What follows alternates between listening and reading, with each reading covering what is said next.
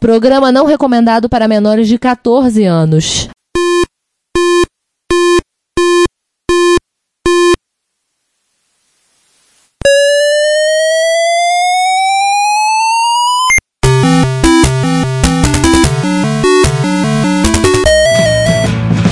We bought it to help with your homework.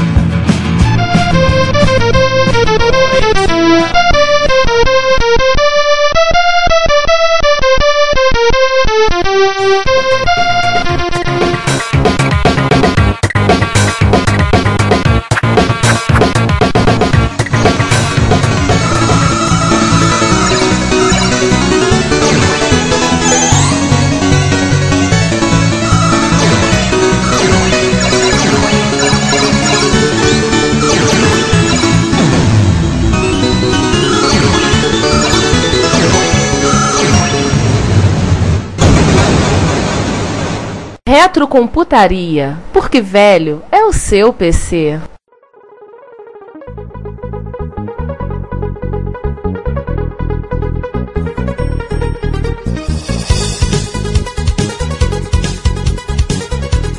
Testando. Um, dois, três, testando. Ei, quem escreve suas falas? Falas? É que eu só sei contar até três. Olá a todos, bem-vindos a mais um episódio do Retrocomputaria, seu podcast de retrocomputação e retrocomputaria. Como dizemos há 32 episódios, Velho é seu PC. Olá pessoal, nesse é o nosso episódio número 32 do Retrocomputaria. Episódio de nós fazendo essa abertura em homenagem, inaugurando a nossa mesa de som. Sim, agora nós evoluímos como podcasts, agora realizamos o sonho da mesa própria, né? É o programa Minha Mesa Minha Vida. Microfones à parte. Sim, o microfone não faz parte do projeto. Minha, minha mesa, minha vida é um microfone, cada um garimpe os seus. Agora nós temos a nossa mesa de som, nosso conjunto de microfones. Estamos retornando ao estúdio S. S2. É, S2. É, verdade. Coraçãozinho, essa é a parte 2 do estúdio. Que na verdade é o meu laboratório de retrocomputação, né? Então, como vocês estão ouvindo o bando de malucos que estão falando aqui, Ricardo Pinheiro, Sander Souza. John Cláudio Fidelis. César Cardoso. E aqui Giovanni Nunes. Então, esse é o nosso episódio. Nós estamos já usando a nossa mesa quadrada ou pentagonal, agora em breve hexagonal, né?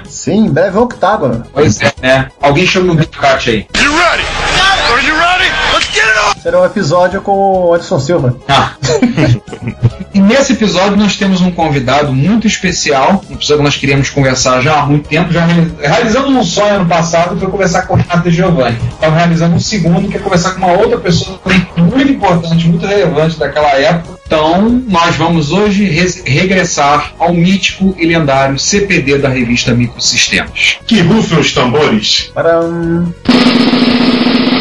Começando logo essa bagunça parando de enrolação, deixamos que o nosso convidado se apresente. Por favor, nosso convidado se apresente. Alô, alô. Bom, eu sou o Divino Leitão. Eu vou falar para vocês como apresentação a mesma coisa que eu falo na maioria dos sites, blogs, etc. tá? Meu nome é Divino Leitão, nasci em 57 e sou um curioso nato e eterno. Para mais coisas, é só acompanhar meu blog, me procurar e perguntar. Como agora nós temos uma mesa própria, temos quase estúdio próprio e estamos ficando organizados porque temos que aprender a ser organizados porque, sei lá, a gente pega mal, né? Então temos uma pauta. Temos pauta! E agora! E vou contar um segredo, ela não é mais impressa em papel jornal, quer dizer, em papel de pão. Então vamos lá. A gente já citou, já fez uma breve introdução, então vamos continuar neste assunto, na revista Microsistemas. Então, Divino, conte aí pra gente a sua história na revista Microsistemas, que seria uma pergunta padrão, e como é que você foi parar lá? A revista Microsistemas foi o meu primeiro contato com qualquer publicação da área de informática, área técnica. Quer dizer, nem foi o primeiro contato, porque eu já era leitor de um tal de, de uma revista de eletrônica, ou não foi nem a primeira técnica, mas computadores, a Microsistemas foi o primeiro contato. E como qualquer pretendente a nerd, né, que nem tinha computador, eu não tinha computador, eu lia a revista e não tinha computador. Porque eu era fã lá daquelas coisas todas, aí consegui um computador, um iMac Sinclair 1000, que é a versão americana do, do X81, né? Ganhei o iMac Sinclair. Uma compra de 300 cartuchos de Atari, que foi feita lá nos Estados Unidos, que me deu um iMac Sinclair de presente. E eu não consegui usar aquela porra porcaria, não conseguia nem escrever meu nome e pegava a revista, digitava aqueles programas enormes de TRS-80, de sei lá o que, não funcionava porcaria nenhuma, né? Até que o Renato fez o tal do Aventuras na Selva, eu consegui digitar, consegui fazer funcionar aquilo, né? E quando o Renato virou meu ídolo na mesma hora.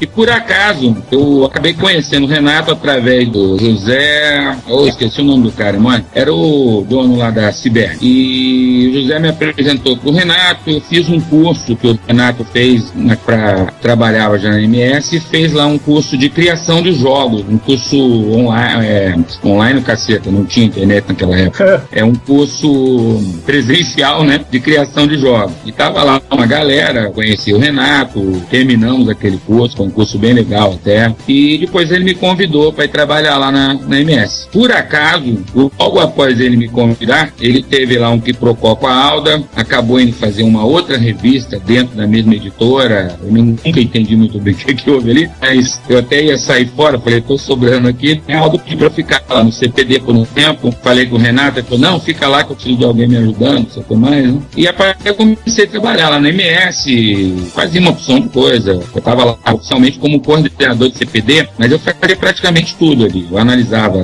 material que vinha, escrevia para revista, participava da pauta. Só não fazia diagramação porque ainda não era minha praia naquela época. É. Mas o resto eu fazia como todo mundo fazia, todo mundo fazia um pouquinho, né? E basicamente foi isso. Eu fiquei ali mais ou menos oficialmente dentro daqui mais ou menos um ano. Aí eu tive alguns problemas particulares, me separei da minha mulher, na verdade, né? E tive que sair do Rio. Tive não, preferia sair do Rio, né? Continuei trabalhando com a MS, mas aí era de uma forma diferente. Era como colaborador, de vez em quando eu fazia uma matériazinha em algum lugar, mas não dava para ter a mesma de acompanhamento sempre, não, é, não era a mesma coisa quando trabalhava. Então já falei que eu entrei, já aproveitei já falei como eu saí, né? Mas eu nunca saí, na verdade, da MS. Eu sempre continuei a colaborar com a revista, sempre teve alguma participação em algumas coisas. E teve uma, uma fase que a MS, ela, quando a Aldas, na verdade, saiu da MS, foi uma fase que a MS quase acabou. E a partir dali teve uma série de outras coisas que aconteceram, mas aí já é outra história, né? Nem, nem vem ao caso de, de colocar agora. Mas basicamente foi isso. E a MS, tanto eu não saí da MS, que o meu desejo, o Renato disse que é o meu desejo maior, né? É que a MS volte. e eu fiz isso acontecer na internet. Eu fiz primeira vez em final de 2010, eu ralei pra caramba pra botar a MS, fazia capa. Fiquei durante os três meses trabalhando que nem um cão. E consegui uns dois ou três leitores, né? Nem o pessoal a coisa ia lá. Eu parei um pouquinho e agora voltei a fazer de novo.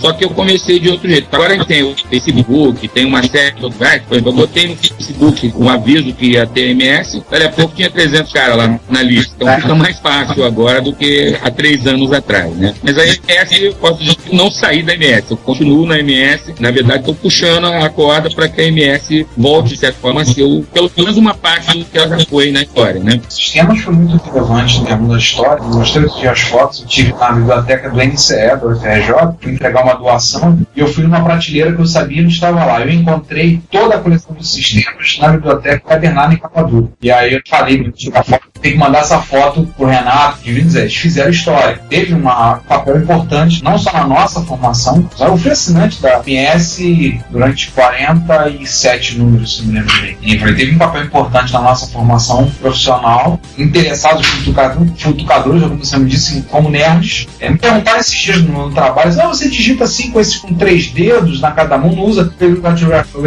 eu aprendi a digitar no computador copiando programas em Basic e Microsistemas.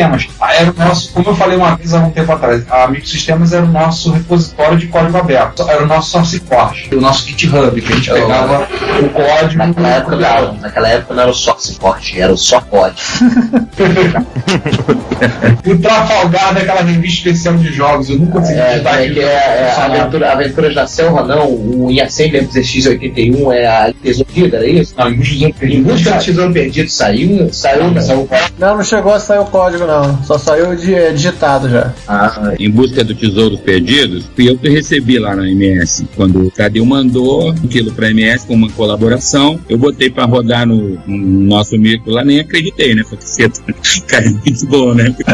Ficou pra mim o melhor jogo que já fizeram. Pra, linha ZX81 não existe outro, né? Pra mim só tem esse. Aí eu conversei com ele, mandei até uma cartinha ele, ó, teu programa é muito legal. Só que eu não sei se vai dar pra botar essa revista. Complicado. Aí perguntei se ele poderia fazer algumas alterações, algumas coisas pra gente, porque o esquema da MS era publicar programa. E por acaso foi bem na época que eu deixei a MS, né? Ou seja, fiquei muito feliz de que o Tadeu tenha se acertado lá com eles, tenha feito aquelas coisas, porque pra mim, se tem um programa que a gente pode fazer que representa os ZX81 no Brasil, é esse aí. E o cara mandou pra lá como uma colaboração, na maior humildade, sabe? Uma coisa bem simples, que é mais ou menos o que acontecia com todo mundo na MS. É uma coisa que não existe mais isso, pelo menos eu não tenho visto. A pessoa tá começando, ela tem a humildade, mesmo que ele seja bom ou que vá se transformar em um, num área, ele tem a humildade de, em algum momento, chegar e falar, ó, dá uma olhada nisso aqui pra mim, vê se é legal. Eu, quando eu fiz meu primeiro programinha, foi o Cavernas de Marte, eu levei na livraria de Ciência Moderna, cheguei lá com a de Marte, mostrei, o pessoal olhou, pô, legal, bacana. Aí falei, aí, dá pra vender aí? Como é que faz? Ah, a gente vende aí pra você, né? Você me fazendo um favor. Eu falei assim, ah, e o que, que eu vou ganhar? Ah, pode escolher um livro aí, né?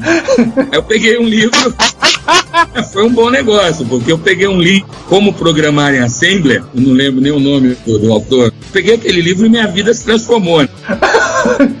Porque do Basic pro Assembly você dá um salto exponencial. Então foi o melhor negócio para mim foi eu ter deixado o jogo lá é, em troca de um livro. Então foi um livro que me abriu assim um horizonte fantástico. E aí depois o Zé Eduardo, que era o- um dos diretores da Ciberne, né? O Zé Eduardo me procurou, que ele viu meu jogo lá, perguntou se eu podia fazer em Assembly. Eu já, já fiz em Assembly. Eu achei o Assembly mais fácil que o Basic. Para mim era. Hoje eu não falaria a mesma coisa, mas naquela época eu achei muito mais fácil. E a partir daí ele ah, cê- vamos publicar seu jogo, você conseguiria fazer, tem mais uns três ou quatro. E tem que, num primeiro momento, não ficar. Ou você chega para um cara e fala, "Ah, vamos fazer um, um projeto aí, tem uma coisa, o cara já fala, pô, vou ganhar quanto? A minha Ferrari tá na, na garagem já. Todo mundo quer ser. Não é todo mundo que se dá bem nessa área. Não é todo mundo que consegue jogar futebol e ser milionário. Tem cara que joga pra caramba e não sai de um time que furreca. Então, né, informática é mais ou menos a mesma coisa, né? Então, nessa questão é porque eu vi muito programa chegar lá na MS, coisa boa pra caramba, e que nunca foram publicados. Pô, Porque a revista tinha suas limitações, por ser impressa, etc. A gente não tinha tempo, às vezes, de ver tudo. Tinha arquivo lá cheio de programa. Um dia eu falei, vou pegar todos esses programas e vou pegar um por um. Quanto mais eu tirava, mais aparecia. Não adiantava, eu não ia conseguir nunca fazer aquilo. Então é uma coisa legal da MS, é que pouca gente sabe, inclusive. O que, que se passa dentro não é só chegar, a revista fez sucesso. E não é isso, é isso que acontece. O que fazia o sucesso da revista eram esses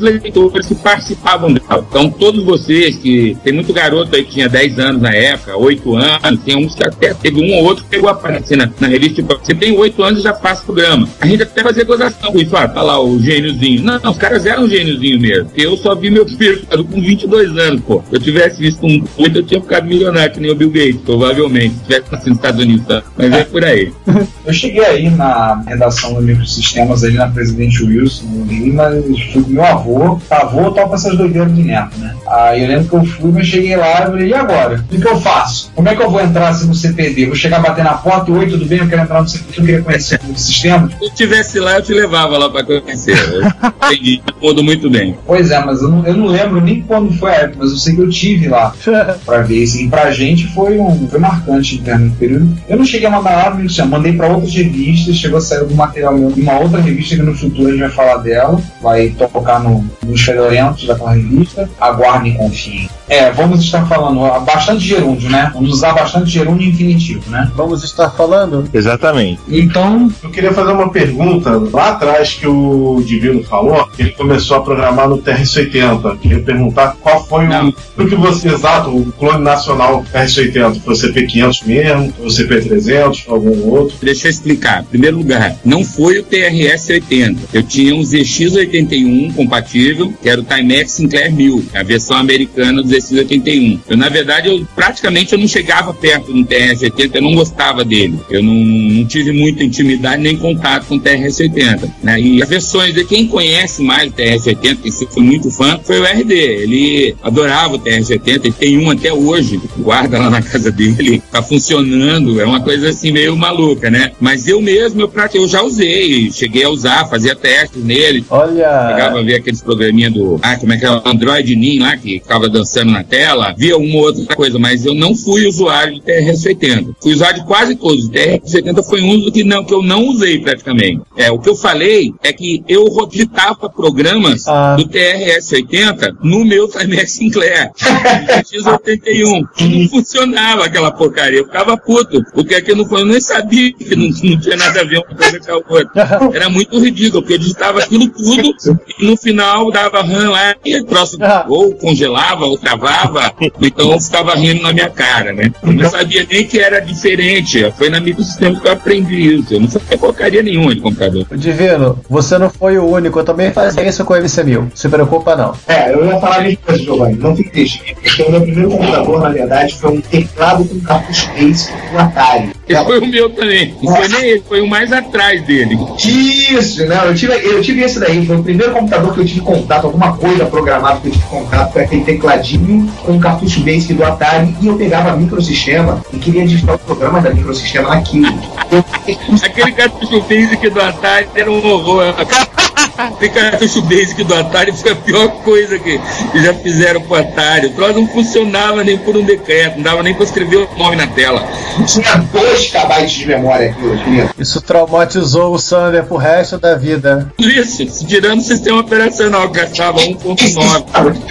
Aliás, quem comercializou isso aqui no Brasil foi a Dynacon, né? A é como sempre, né? A Dynacon, a Milmar e tem uma outra segunda fabricante também, mas tudo clone da, do modelo da Spectra Video e das outros modelos lá. É do Spectra Video? É, o da Milmar é do Spectra Video. Pega o livro do, do Garrett e dá uma olhada, o 84. O meu primeiro, posso chamar de computador, foi o tal do telejogo Philips. Era Philips, não era nem Philco, era Philips. Eu não sei se era Philips ou Philco. Era um dos dois. Era Philco. Era Philco? Philco. Então, era uma versão do Pong, mas o, o computador era só isso. Era um troço enorme com dois paddle, né? E você ficava lá rebatendo aquela bolinha infinitamente. Foi o meu primeiro contato. Minha mãe não deixava botar na TV, claro, porque que estragava a porcaria da TV, né? Estragava mesmo, né? Ficava aqui ligado, marcava lá a tela, aquelas TV de preto e branco, né? Estragava mesmo, pô. Não era, não era teoria, não. O troço estragava. Aí quando eu ganhei uma graninha, fui comprar minha TV, botei na minha TV, estraguei a minha TV mesmo. Então... Aí eu quis aprender a programar por causa disso. Eu falei, porra, como é que um cara consegue fazer, saber que eu tô apertando aqui, o ponto mexendo lá na tela, né, cara? Fiquei louco por causa disso. Enquanto eu não falei, porque eu falo, sou curioso. Então eu vi esse troço, enquanto eu não, aprendi como é que fazia isso, eu não sosseguei. Demorou, cinco ou seis anos. Aliás, uma curiosidade: demorou só 30 anos para inventar um videogame que efetivamente destrói a sua TV. Que é o Wii, as pessoas jogando, vejam um vídeo no YouTube, ele sai com o controle da TV e destrói. Exatamente. Interessante que você falou que o seu primeiro, Divino, foi um Timex Sinclair 1000. Pleno reserva do mercado, era um clone americano do, do 671. Pois é, mas ele não, ele não apareceu no Brasil. Eu acho que o único Timex 1000 que eu, que eu soube que existia era o meu. Ganhei ele nos Estados Unidos, fui pra cá, malocado, claro, e, e usava, porque ele era igual. Ele não era, era um clone mesmo, mas era um clone autorizado. Ele não era Ele era licenciado. ele não era um clone, tanto que ele chamava Timex Sinclair. A Timex comprou os direitos, não era que nem no Brasil, que nego clonou, o Sinclair foi reclamar, teve um juiz que falou, como tinha algumas diferenças no código, não podia caracterizar que era uma clonagem. Eles estão sabendo dessa decisão histórica de um juiz brasileiro, quando o Sinclair processou a Microsoft, né? Microsoft não, a Microsoft, Microsoft é sacanagem. Ah, não, meu Microsoft era o ramo de software dele, né? Ele chegou a. E pô, perdeu, né? Porque o cara falou, não, tem algumas diferenças, tem umas, uns códigos aí que são diferentes, pô. Não é clone. A diferença é que onde estava escrito Sinclair Research, colocaram o micro digital. Essa era a diferença. Uma vez a gente falou também sobre o trabalho da clonagem daquele chip customizado do Spec, né? A Rula, pra fazer todo assim, um trabalho da micro digital de fazer aquilo tudo. Eu acho que eles não fizeram nada, não, viu? Eu acho que eles só pegaram o equipamento, conseguiram comprar os componentes, não sei como, porque a ULA era. Bom, não era de 80 qualquer um podia comprar, né? Quem fez um trabalho legal de clonagem e tentou fazer uma coisa decente foi aquela empresa de botões, uma tal de Ritas do Brasil, que fez o Ringo. O Ringo foi uma versão. Ele tinha um, um pouco de DNA brasileiro ali, os caras tentaram fazer uma coisa um pouco diferente, uma coisa melhor, fizeram um micro legal pra época. Aí tinha, tinha diferença. Só que, como ele não era compatível com o outro, ele era diferente, era melhor, na verdade. Foi o melhor ZX que já fizeram. Só que ele não era compatível. Então a Rita dançou. Mas foi o melhor clonagem que fizeram. E ali tinha um trabalho. Na micro digital, até onde eu posso saber, não fizeram nada. O cara pegou, fizeram engenharia reversa ali pra copiar os chips, copiar os circuitos, fizeram exatamente a mesma coisa. Tanto é que ele era 100% compatível. Você pegava uma placa lá na, na Inglaterra, botava aqui e funcionava. Inclusive, curiosidade que a gente conhece, a pessoa que estava por trás do projeto do Ringo, né, da Rita, Charles da Rita, eu também nunca a gente um dia quer embebedar ele para poder gravar direito um podcast, né? Um abraço, É legal. Ademir Cachano. Inclusive apareceu no encontro que a gente fez de reta computação aqui no Rio, um- o Ringo do César, né? César, aproveita, Ah, é. fala rapidamente sobre o Ringo que você tem. É, eu tenho um. E ele é muito bem construído. Ele é um micro em- bem bacana de pegar. Assim, você sente que tem um cuidado na feitura do micro que não era muito comum na época. Eu acho que aí o Daniel Campos, talvez aí possa falar melhor que eu, ou então o Juan, tinha coisa do arco da velha. Ó, O pessoal fazia pequenas adaptações. Aliás, o teu Ringo, ele tem, entre outras coisas, o autógrafo do. Ah, autógrafo do Cachano. Cachano autografou, pois é. né? É o único Ringo do mundo com autógrafo do Cachano, ao que eu saiba. Então vamos dar sequência, né? Vamos continuar. Sim. Vamos. Eu devo dizer que em algum momento da minha vida eu comprei a jogos de computador. Comprei o único número que saiu. E aí eu acho que vai aproveitar que o Divino tá aí, Divino. Como é que surgiu a ideia de fazer um- uma revista sobre jogos de computador no Brasil do final dos anos 80? Quem é que tava no meio? Toca a real dessa história aí. Os jogos de computador, a ideia original, ela não foi minha, foi do Luiz Moraes, que na época também estava trabalhando na Microsistemas, e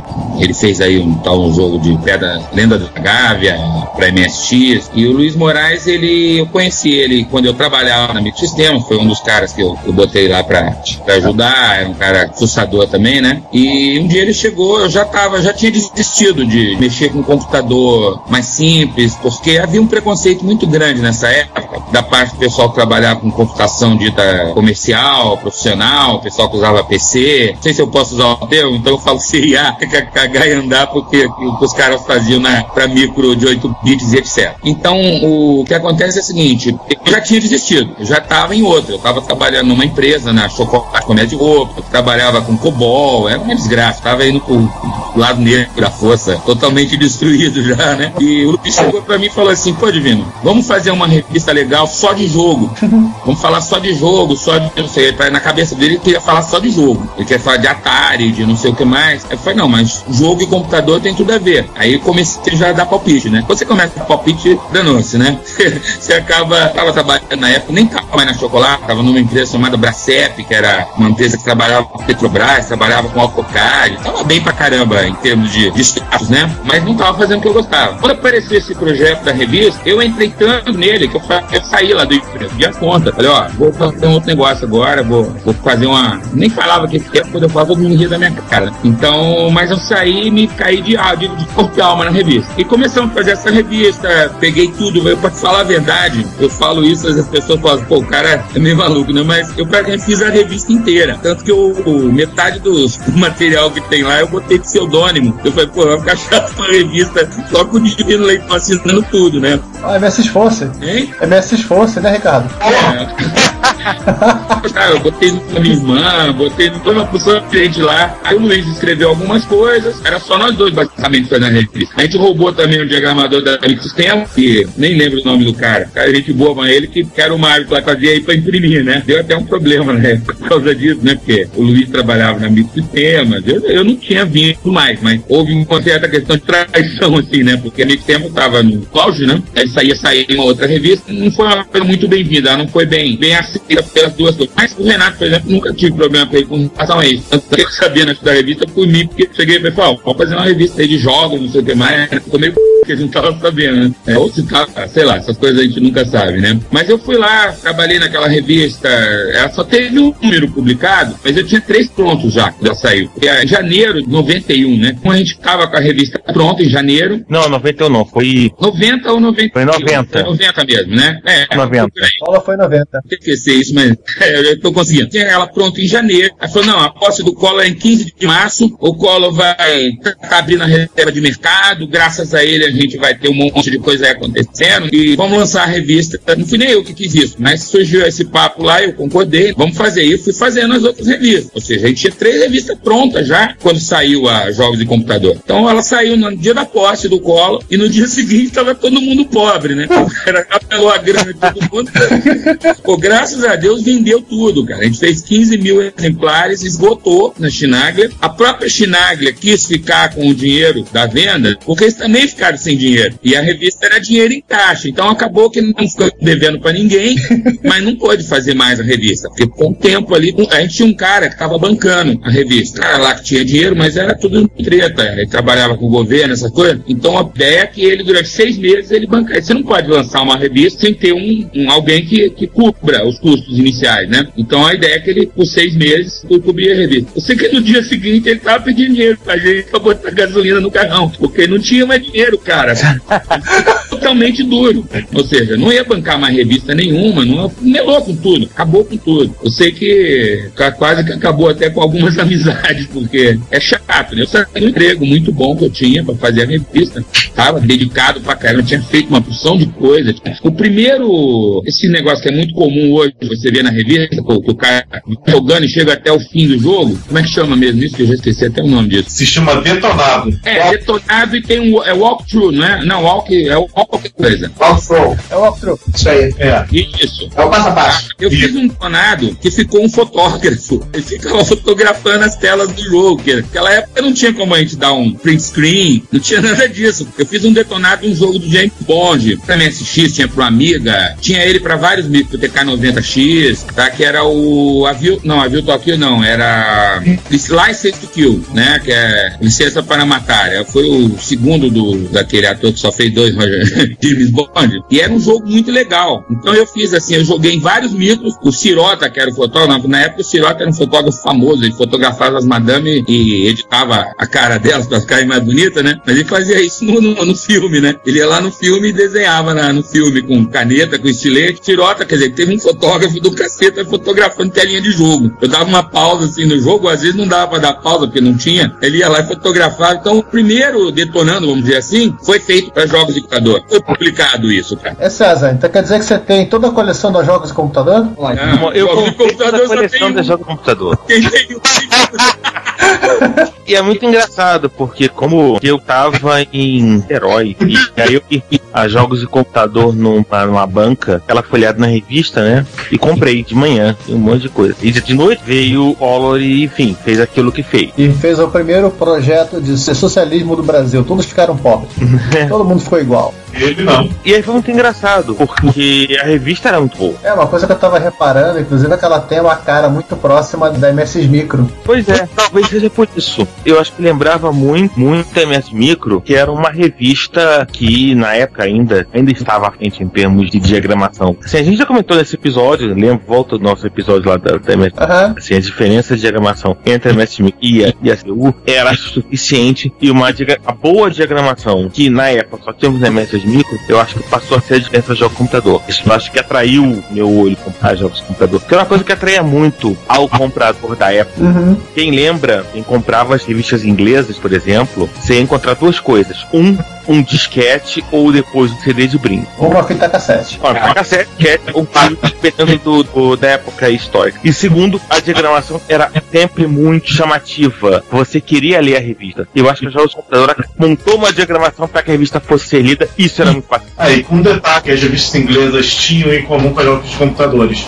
É, imagens, da screenshot dos jogos grandes. Sim, porque até hoje, quando você olha um software, você quer ver o screenshot. Até hoje, Você entra num site de um software para ver uma coisa, você acaba fa- fatalmente procurando um screenshot. E se não tiver screenshot, você não vai querer nem baixar o programa. É verdade? Sim. E aí, vocês resolveram aí? Podemos voltar pra gra- gravação? Vino, você falou que você tinha três números prontos. E os outros dois números se perderam? Tipo, tem uma chance deles serem recuperados? É, eu, eu tinha isso em CD, gravado em CD, porque eu fiz a revista no, no Amiga. Então eu tinha isso gravado primeiro em disquete de Amiga, que depois passei para CD e, e depois esses CDs se perderam. Quer dizer, eu não, não acho que eu vá conseguir achar esses CDs novamente. Perderam junto com os CDs de gravação da minha filha. Foi um negócio meio barra pesada. Eu perdi umas coisas assim que não era para perder, né? Eu até tenho assim uma chance de alguém um dia encontrar, rodar aqui e falar, pô, isso aqui o cara vai sentir falta disso. Mas acho que não vai, não vai acontecer, né? né? Mas é, é, o que eu pretendo fazer, na verdade, é eu vou fazer tudo de novo, entendeu? Aquilo que eu, que eu não consegui publicar na jogos de computador 2 e 3, que não chegaram a sair, eu vou botar na Microsystems. Assim que ela se tornar realmente uma revista online, é o que eu fiz lá, eu vou fazer. Uma das coisas, por exemplo, eu já vou colocar agora, que eu tô até escrevendo, é como você joga beisebol. Porque, porra, nego pega o jogo de beisebol e não sabe nem como é a regra, porque no Brasil ninguém joga isso. E é legal pra caramba, eu sei porque eu joguei beisebol quando eu era moleque, eu morava em Curitiba, aí Curitiba começou a jogar beisebol. Aí eu já fui campeão mundial de beisebol, ninguém sabe. Então eu tava, comecei com a ideia de pegar esses jogos que ninguém entende, tipo beisebol, futebol americano, etc. E começar a explicar como é que faz pra você jogar. A, a regra do jogo, então uma das matérias que eu fiz foi essa. Pegar o jogo do, do License to Kill e jogar ele todo de novo pra fazer gravar, mas não dá, porque aquilo lá já vai levar uns dois meses fazendo isso. Então isso não vai acontecer, mas pode ser que um dia eu pegue um outro jogo e faça alguma coisa parecida, sei lá. Mas parte do que foi feito, eu pretendo fazer de novo. Então eu não estou muito preocupado com recuperar aquilo. Eu acho que é mais fácil eu fazer de novo, que algumas coisas, outras já estão, já não faz mais sentido, né? Mas eu nem lembro tudo que, que a gente tinha feito. Mas tem muita coisa que dá para fazer ainda, que ainda tá, você vê, depois que a Jogos de Computador saiu e fechou, a primeira revista que veio, que era Video Game, se eu não me engano, foi um ano e dois meses depois. Ninguém fez nada. É, e tem um detalhe, é, o que a gente estava fazendo naquela época, eu nunca vi ninguém fazer. Talvez a gente estivesse fazendo errado, né? Mas nós não vamos saber nunca, porque que deu certo, deu. Porque nenhuma revista vende 15 mil exemplares numa época de recessão de grana, troco de nada. Vendeu, sumiu, aquilo desapareceu. Tanto que é difícil achar o número de jo- jogos de computador. Esse, quem é que tem mesmo? O César? Guarda, porque talvez um dia valha o dobro do peso da capa, sei lá, alguma coisa assim. Também tem a E, e aliás, devo confessar que eu não sei onde está a minha também. A minha, pelo menos, eu sei. Eu sei onde é que ela tá. A minha tá nas, junto às revistas encadernadas, em capa dura. Eu acho que eu tenho uma edição dessa. Eu só tenho uma versão dela digitalizada aqui. Um, graças a Deus alguém digitalizou e me deu. Senão eu não teria nem a minha. Porque eu tinha umas 10 guardadas que, que eu consegui recuperar, né? E acabou que perderam também, desapareceram junto com os CDs.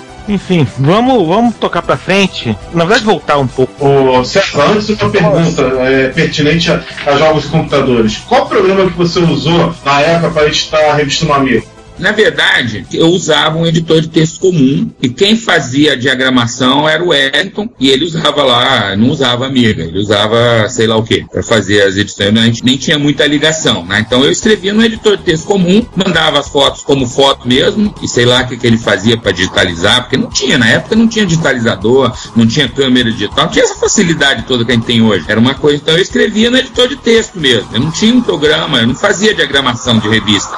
Mais pra frente eu cheguei a fazer uma revista usando, eu não me lembro agora o nome do programa, porque eu fiz uma revista pro Amiga mesmo. Aí eu cheguei a pegar, mas eu acho que eu usei o um do PC, não foi no Amiga ainda. Eu, pro Amiga eu tava usando um programa de diagramação do PC. Foi o primeiro programa que saiu de, de, de desktop publishing pro PC, saiu junto com o Windows 3, inclusive, não lembro nem o nome daquela porcaria. Era o Ventura Publishing. Ou o Quark Express. Nada, foi muito antes disso. Era um nome que não tinha nada a ver. Foi muito antes de aparecer esses programas todos aí. É, não, era o Ventura, tá certo, é isso aí. É isso aí, Giovanni.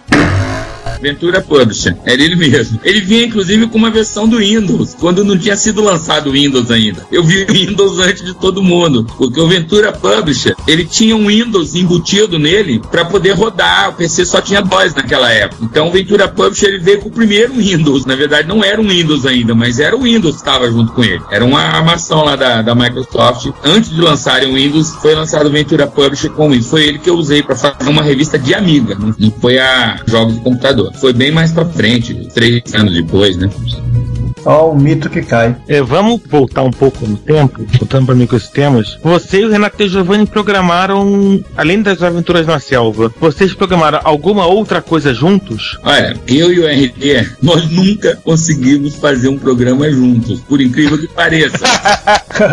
e o Aventura na Selva nós não programamos juntos. O Aventura na Selva é um programa dele. Eu tomei conhecimento dele pela revista, eu nem conhecia o RD. E só que depois ele fez o Amazônia. O Amazônia já era uma, uma versão mais sofisticada do Aventura na Selva. Então eu dei muito pitaco no Amazônia. Tô, inclusive estou fazendo uma versão da Amazônia pro, pro, como é que é o nome? Scratch, que é um sisteminha da, do MIT. O Scratch é para ensinar criança a programar coisa. Eu estou fazendo uma versão do Amazônia pro Scratch, que é para usar num curso de jogos. Mas eu e o RD, na verdade, nós fizemos um programa sim. Só que é, é como é que chama esse programa de dar tiro aí, que é famoso pra caramba? Counter-Strike? E Counter-Strike. Nós fizemos uma versão do Counter-Strike, só que ele chamava Land Strike, do Lan House, né? Era em 2D, com vista de cima, e hum. foi uma brincadeira. Um dia eu estava numa lista lá discutindo, falando besteira, e alguém desafiou a fazer, e o RD foi lá e fez, e eu dei a ideia do programa. Ele pegou o negócio, numa tarde ele fez, e no dia seguinte ele tava no programa, que eu coloquei, eu tinha uma Lan House na época, foi em 2005. Eu tinha uma Lan House lá no Rio, em Paquetá. Também tive Lan House, só que a minha era em Saquarema e foi na mesma época. É, então, o que, que eu fiz? Eu botei esse jogo pra molecada testar. Eu fechava lá, tipo, umas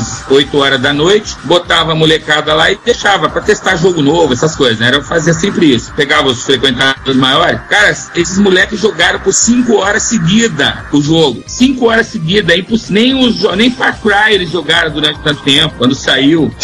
Cada jogasse, esse jogo ele se sabe por quê? Porque ele tinha uma coisa que nenhum outro jogo tinha. Ao invés de você dar tiro, matar os caras, você dava tiro, matava também, claro. Só que na tela, você tinha o rosto do jogador aparecendo, e conforme você ia acertando o tanquezinho dele, porque era tanque de guerra visto de cima, não era nem soldado. Você, conforme ia acertando o cara, ia aparecendo tomate, torta na cara, ele ia deformando. Mais ou menos como acontecia naquele jogo de 3D lá, primeiro de 3D, que o cara ia deformando. Era o Wolfenstein, a pessoa fica, o cara ia ficando cansado, né? Isso, Castle of Wolfenstein. Ele ia deformando o cara, né? Então eu me baseei naquilo. Ele ia ficando cansado com sangue. Ele ia perdendo, né? Ficar, o rosto dele ia, ia perdendo, sei lá, ele ia ficando todo machucado, né? É. Então eu tirei a ideia disso, só que eu punha o rosto do jogador, por isso que ele chamava Land Strike. Era um jogo que você só jogava dentro da Lan House. Então você punha o rosto do jogador e conforme ele ia levando porrada, o cara dele ia levando tomatada, sei lá o que. Cada um escolhia o que ia jogar no outro, né? E cara, eu fiquei surpreso, que é um troço. O jogo era tão simples, tão idiota. RD fez isso, não tá. Só que a gente nunca pegou isso e botou pra frente. Nós fizemos também um jogo de RPG, pra você jogar. Ele adaptou um programa que ele tinha, o Renato, pra RPG. Pedi lá pra ele fazer umas modificações. Só que nunca dá muito certo, porque eu sou muito detalhista, eu começo a encher o saco dele, faz isso, faz aquilo, faz aquilo. Eu falo, pô, não quero, não dá. Porque é assim, o cara que faz programação, qualquer artista, né? Ele não gosta de ficar alguém nas costas dele com um chicote dizendo fazer isso, fazer aquilo. O cara, de repente, vai lá e faz, pô. E o RD, ele leva isso muito sério, né? Eu também levo. Se eu tivesse, o cara pode estar até me pagando. Eu tenho uma ideia, teve uma época que eu comecei a fazer análise de jogo. O cara me pagava 50 pau por análise, 50 dólares. O cara da análise de jogo que eu fazia. ou seja, eu recebia todo jogo novinho, de graça, recebia todos os videogames mais poderosos da época, ganhava 50 dólares por cada análise que eu escrevia. Passei semana, falei, não quero mais fazer isso, perdi o tesão por jogar, não tem graça isso. Não dá, a gente parece que não funciona a coisa desse jeito, entendeu? Então, na verdade, eu e o RD, nós nunca fizemos um jogo juntos. Que fosse publicado ou que fosse comercial. A gente trabalha junto, a gente, ele faz um negócio, eu dou palpite, eu faço um negócio, mando pra ele, ele vai. A gente sempre fala assim, tá uma merda. é mais ou menos por aí, porque eu não gosto nem de mostrar, mostrar pros outros, porque eu mostro pros outros, os caras falam, pô, isso aí é legal pra caramba, isso vai te deixar milionário. Eu só ouço esse tipo de besteira. O RD não, ele chega e fala, pô, isso aqui não tá funcionando, cara, isso aqui é ridículo. E é isso que a gente precisa pra botar o pé no chão. Porque às vezes você começa a fazer um negócio que voa, né? A gente precisa sempre de um amigo que seja honesto, né? Que chega você e fale claramente as coisas. Cara, se não tiver, você tá ferrado, você não vai pra frente. Porque uma das coisas que eu e a RD sempre foi isso. A gente, quando vai fazer um negócio, a gente fala o que tem que falar ali. Não é nem ou pra sacanear, porque também sem sacanagem a gente não vive, né? Ou, mas levando a sério também aquela parte técnica, né? Tanto que muitas vezes a gente não mostra um pro outro. Quando a gente quer terminar, a gente não mostra. E por um acaso a gente nunca fez nada junto. É uma coisa que eu falei, eu falei, porra, a gente tem que fazer antes de morrer, porque senão é chato, né? Só complementar uma coisa. Vai lá. Nós nunca fizemos um, um jogo, uma coisa. Mas nós estamos fazendo a MM MS agora juntos, sabe? Ou seja, ele não quer ser mais editor, não, não tá mais interessado em ser, mas ele tá fazendo uma revista agora sem editor. A ideia é que ela não tenha editor. Porque a internet não tem editor, pô. A internet é uma coisa livre, não dá pra. A gente vai ter um direcionamento, mas isso é uma coisa que tá fazendo juntos. É uma, talvez seja o nosso primeiro trabalho por voltar pra MS. Né? Bom, vamos voltar um pouquinho mais então, Giovanni. É, vamos pegar a parte da, da Ciberne pra falar com calma, a gente só passou por cima, né? Porque é uma coisa meio engraçada, porque para boa parte da nossa geração, a Ciberne, ela é muito mais uma empresa voltada para software de negócios, fluxo de caixa, controle de estoque, etc, etc. E de repente, como é que a Ciberne entra no mundo da programação de jogos, especialmente a programação de jogos nacionais, com autores nacionais programando? Só coisa assim, eu acho que quem cuidava dessa parte mais de software era JBA Informática, porque a Ciberne era o selo para desenvolvimento de, de jogos que ele tinha, né? Eu lembro que saiu a Amazônia, até o Renato contou pra gente como foi a confusão de fazer a, a fuga de gosto sair com o título do Amazônia com a cobra, a confusão que deu com a, com a gradiente, a correria. Se bem se lembra, o selo da JVA que trabalhava com ação de jogos. É, mas no final era a mesma empresa, né, pra assim dizer. É, pô, mas é só um nome e fantasia. Mas, mas enfim, né, como é que é de repente ser uma equipe de programação de jogos no meio de uma empresa que estava trabalhando com um software que tinha nada a ver com jogos? Olha, a Ciberne, quando eu conheci a Ciberne, eu nem sabia que a Ciberne trabalhava com outro tipo de coisa, porque até onde eu sei, eles começaram a empresa para fazer jogos. Quer dizer, não é só jogos, que até porque eles tinham alguns programas ali voltados para a área, mas a ideia deles era produzir jogos e produzir jogos nacionais. Eles, eles fizeram uma coisa que para época foi revolucionária. Zé Eduardo, irmão dele, que, que eram os, os diretores lá, eles tinham uma cabeça muito boa para esse tipo de coisa. Porque eles, eles investiram, por exemplo, em criar programadores, em chegar com um cara que de repente não, sabia fazer, porque eu, eu fui o cara. Eu jamais teria publicado um jogo sozinho. Tanto que o meu primeiro jogo foi lá, troquei por um livro, pô.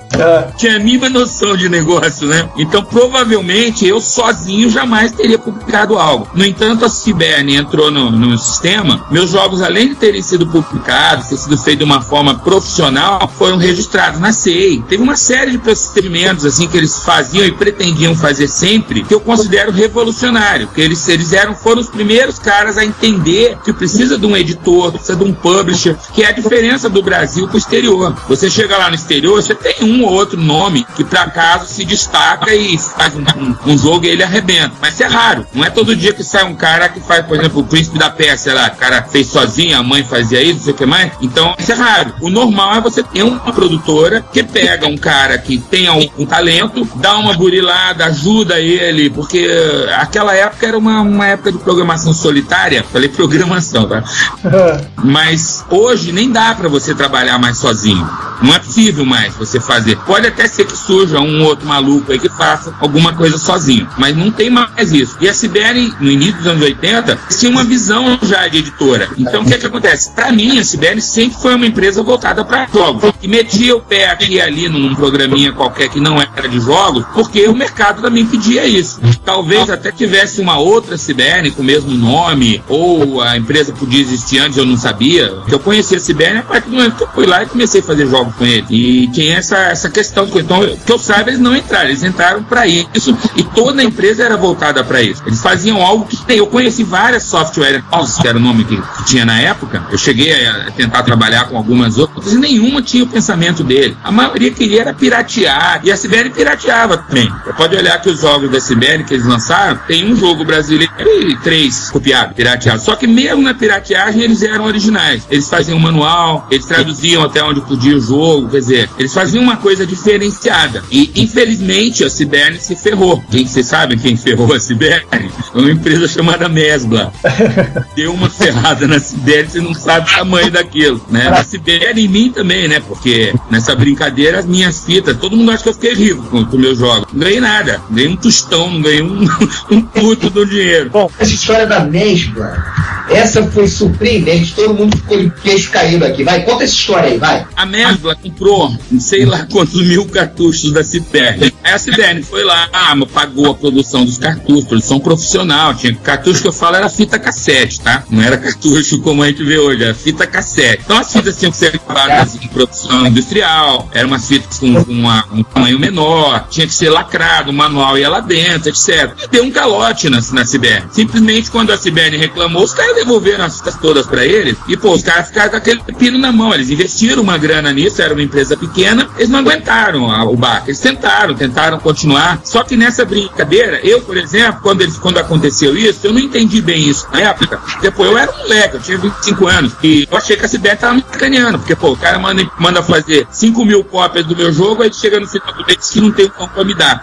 né? Eu não sabia ainda dessa situação da merda. Então o que, que você pensa? O cara tá me enganando, tá me enrolando, né? E aí fiquei, fiquei puto lá com o cara, não falei, parei de falar com ele, vocês deu uma. Hoje não, hoje, pô, eu até, é, já pedi desculpa, não sei quantas vezes pro Zé Eduardo, porque na época eu não entendi o que aconteceu. Eles tentaram continuar, tentaram passar por cima disso, mas não deu, não dava. Aquela época não era uma época que você pudesse cometer erro e sair impune, né? Então ficou essa questão. E o, o mais engraçado é que o único dinheiro que eu recebi, porque na primeira leva que foi pra Mesma, a Mesma pagou, né? Aí na, na primeira leva eu recebi uma graninha lá, peguei e torrei tudo, né? Levei todo mundo, vamos jantar, vamos comer, vamos tomar champanhe. é, falei, pô, foi grana, parecia que ia ganhar ter uma grana boa, né? Nunca mais, cara. Sabe aquela história do corvo lá, do Alan Poe? Nunca mais. Né? Até eu parei de programar por causa disso, cara. Falei, porra, não vale a pena você trabalhar nessa área. Aí fui parar com todo mundo, né? O Boto, o Card, Sambal. Eu cheguei a ouvir umas histórias desse tipo que é da Mesbla, coisa que ela realmente faz, faz isso com fone, ela sacaneava mesmo, ela não tava nem aí. É uma empresa lamentável. A Mesbla é. Tá? Você tem uma ideia? Quando veio o plano Collor, ah, eu, eu, que a Mesbla era a única empresa no Brasil, era a única loja grande que vendia jogos de computador. Ninguém nenhuma mais vendia. Uhum. Na época só tinha a Mesbla, era a ciência moderna em primeiro lugar, né? E depois a Mesbla fazia a mesma coisa. Então era a única loja. Então eu ia na Mesbla todos os dias. Eu saía lá da Microsistemas era ali perto, eu saía e ia na Mesbla. Aí um dia eu cheguei na Mesbla, olhei assim, os preços das coisas estavam assim absurdamente altos. Tipo, uma TV custava, hoje quanto custa uma TV? Sei lá, mil reais. Aí o preço da, TV na Mesbla estava quatro mil. No dia anterior estava mil, naquele dia estava quatro mil. Eu falei, que loucura é essa? O que, que houve? Os preços todos, todas as coisas aumentaram o preço. Aí no dia seguinte veio o plano, não foi do, do Collor, não. Foi o do Sarney, antes do Collor. Aquele que deu aquele plano cruzado. É, que, que ele congelou os preços das coisas. A Mesbla sabia, porque na Mesbla tudo foi congelado lá em cima.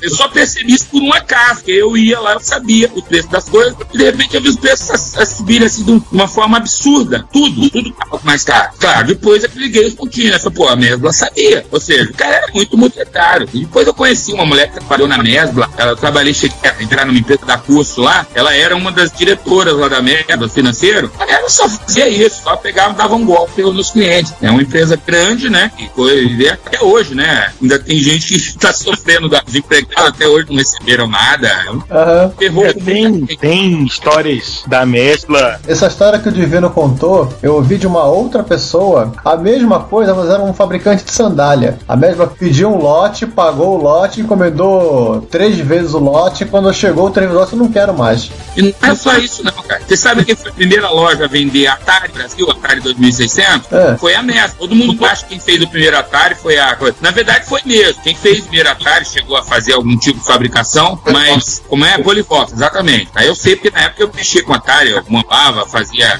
clonagem de fita, essas coisas todas, né? Também já fiz tudo isso. E a Mesbla, na época, teve um Natal, que a Mesbla simplesmente apareceu com sei lá quantos mil Ataris lá na loja, vendeu tudo. Era tudo, É. tudo, tudo, tudo, tudo, tudo, Muamba mesmo, uma loja de departamento grande pra caramba, que tinha filial no Brasil todo, vendendo Muamba. E isso É, aí- batendo pau pra eles, né? Bom, só para relembrar a galera mais nova que não conhece essa época, a importância da Mesbla, aliás, não só a Mesbla, o MAP em São Paulo e a Sears também era muito grande. As pessoas iam fazer as compras delas, qualquer coisa. Tirando alimentos, eles iam nos grandes magazines e compravam desde roupa a computador, ou no caso da Mesbla, comprava até carro, que a Mesbla Carro, tinha lancha, veículo, moto. tinha lancha, a Mesbla era, também tinha muito, muita parte de ferramentas. Então, empresas, elas tinham um poder de compra muito grande e aí elas faziam o que elas queriam. Meu pai comprou a letra de carro. O meu MSX já se eu não me engano, foi comprado na mesma loja do passeio. É o meu Hotbit também. Só lembrando também ao ouvinte que naquele tempo não existia uma coisa chamada shopping. É, isso é importante. Primeiro shopping do Rio de Janeiro, suja, você tinha o Cassino Atlântico, você tinha um outro shoppingzinho, o Shopping da Gávea, mas shopping Rio grande, ah, o Rio Sul começou Que a era o surgir. que é o primeiro hit shopping no Rio de Janeiro. Não, tinha o Cassino Atlântico, os outros tinham os outros. O, mas o primeiro shopping grande mesmo foi o Barra Shopping em Exato. 83. É, mas o Sul foi o primeiro shopping no Rio que se definia como shopping. Deixa eu corrigir. É. O Cassino, o Cassino Atlântico não, era, não se definia como shopping, depois é que assumiu esse nome, Mas- o shopping da Gávea, etc e tal. Mas shopping, o shopping, como a gente conhece hoje, o primeiro foi no Rio, foi o, o Rio Sul. E antes disso, as pessoas iam na Mesbla, iam na Sears. Sim, a Mega Passeio até o final dos anos 90 tava lá, firme e forte, tava na- ali no passeio. Ué, hoje a. Mesbla, hoje a Mesbla também continua firme e forte lá, ó. Virou é, Botafogo Escada Shopping. Até o, a Sears. A virou Botafogo. Sears Botafogo. César, o poder de compra, o poder deles era gigantesco. A gente estava falando agora. Meu pai comprou um carro na Mesbla Veículo. O primeiro carro do meu pai foi financiado na Mesbla Veículos também. Pois então, e eles, por conta desse poder, eles guardavam todos, pegavam esse tipo de coisa. A gente comentou, o pessoal chegou a começar um episódio de Influência do Brasil com as coisas da Microsoft. MPO também soltou na mão. A MPO tem algumas coisas. Ele não teve problemas com a Mesbla, não, que eles vendiam na Mesbla. A Mesbla não tinha muita força em São Paulo. Forte em São Paulo Não, mas eles vendiam a Mesbla do Rio. Ah, sim. Antes de todos os lugares que você achava. Material da MPO, né? É. Assim, uma coisa que a gente perdeu no, no Brasil é essa figura da loja de departamento, né? Quando eu estive no Chile, eu pude re- re- rever e ressentir a- o que, que era uma loja de departamento. Mas tem saudade da Mesbla. Ai, meu Deus. Numa, numa loja só você tem toda a parte de você perfumaria, roupa, eletrônico. É uma coisa curiosa, né? Que o Brasil perdeu esse conceito de, de loja de departamento. O, o mais próximo disso que você encontra é o Carrefour, né? O eixo, os grandes supermercados. É, no máximo Americanas, olha lá. A primeira loja de estilo foi aquela loja que vende, mais conhecida por vender equipamentos eletrônicos. Ela chegou até, inclusive, lá no Rio Sul. Como é que é o nome daquela loja? É, né? A Radio Shack? Isso, Radio Shack. Foi a primeira loja a, a- a definir esse estilo de loja que vende tudo. Só que ela era mais conhecida por vender eletrônico. A Sears também, que chegou a ter no Brasil, né? Ela, a Sears que tinha uma a Sears lá, mas no Brasil, sei lá porque ela faliu rápido, funcionou. Também tinha esse esquema de é praticamente shopping, né? Tanto que onde era a Sears hoje é um shopping. É o shopping de um dono só, né? É, exatamente. Mas era esse conceito, era foi o que aonde começou, por exemplo, a venda de material de computação, né? Foi nesse tipo de loja. A Radio Shack, por exemplo, é a loja aonde ficou nos Estados Unidos, ela ficou famosa por causa disso. Todos os grandes que é o Apple, onde é que o, que o Steve Jobs e o parceiro dele compraram material pro Apple? Radio Shack. então, é um negócio que tem muito a ver. A gente fala, assim, ah, não tem nada a ver com a, com a informática. Tem sim. A Merlo, por exemplo, fez um. Foi, pode pode culpá-los por, por não ter muita coisa aí hoje no Brasil, porque o Brasil tá atrasado nessa parte. É na parte de informática. Tem cara muito bom aí fazendo coisa legal, aparecendo no mundo. O, pega esse negócio aí do Xbox, né? O, foi um brasileiro que fez o Sim, eu acho Kinect, que né? eu acho que tem, tem, tem um problema de que pela falência dos grandes lojas de departamentos acabou criando um, um vácuo dentro da compra de computadores que agora eu acho em cinco anos pra cá que a gente recuperou. Porque, pra quem se lembra, 10 anos atrás era difícil você comprar um, comp- um PC ou um Mac numa loja no Brasil e achar. Você ou você montava ou você recorria a um executivo de fronteira. De uns 5 anos pra cá é muito mais fácil. Hoje você chega não apenas numa FENAC, numa Fast Shop, onde você já espera isso, mas num- numa Casa de Bahia, numa Ricardo Eletro, é, Ponto Frio, ou até no, no hipermercado você consegue comprar um computador, consegue comprar um tablet. Eu acho que agora a gente recuperou essa possibilidade da pessoa conseguir comprar facilmente um computador. Óbvio, o software não vai, não vamos recuperar, até porque hoje em dia eu acho que ninguém mais compra software físico, pessoas compram online, baixam. O mais engraçado é que o único software físico que as pessoas compram hoje são os jogos. Porque o resto realmente é. É, e, é, e mesmo assim, a Sony já tá, enfim. Mas enfim, isso não é um podcast de jogo. É, isso não é um podcast de jogo, nem um podcast de economia, nem um podcast de shopping. Vamos deixar lá para as mulheres ricas discutir essa parte. Olá, eu sou o Renato De Giovanni e você está ouvindo Retrocomputaria. Porque velho, eu não sou velho não, velho é o seu PC. Se você quer enviar um comentário, crítica construtiva, elogio ou colaborar com as erratas deste episódio, não hesite, faça. Você pode falar conosco através do Twitter, no usuário retrocomputaria, pelo e-mail retrocomputaria.gmail.com ou colocando comentários no post desse episódio em www.retrocomputaria.com.br. Lembre-se sempre do que dizemos: seu comentário é o nosso salário. Muito obrigado e nos vemos no próximo podcast.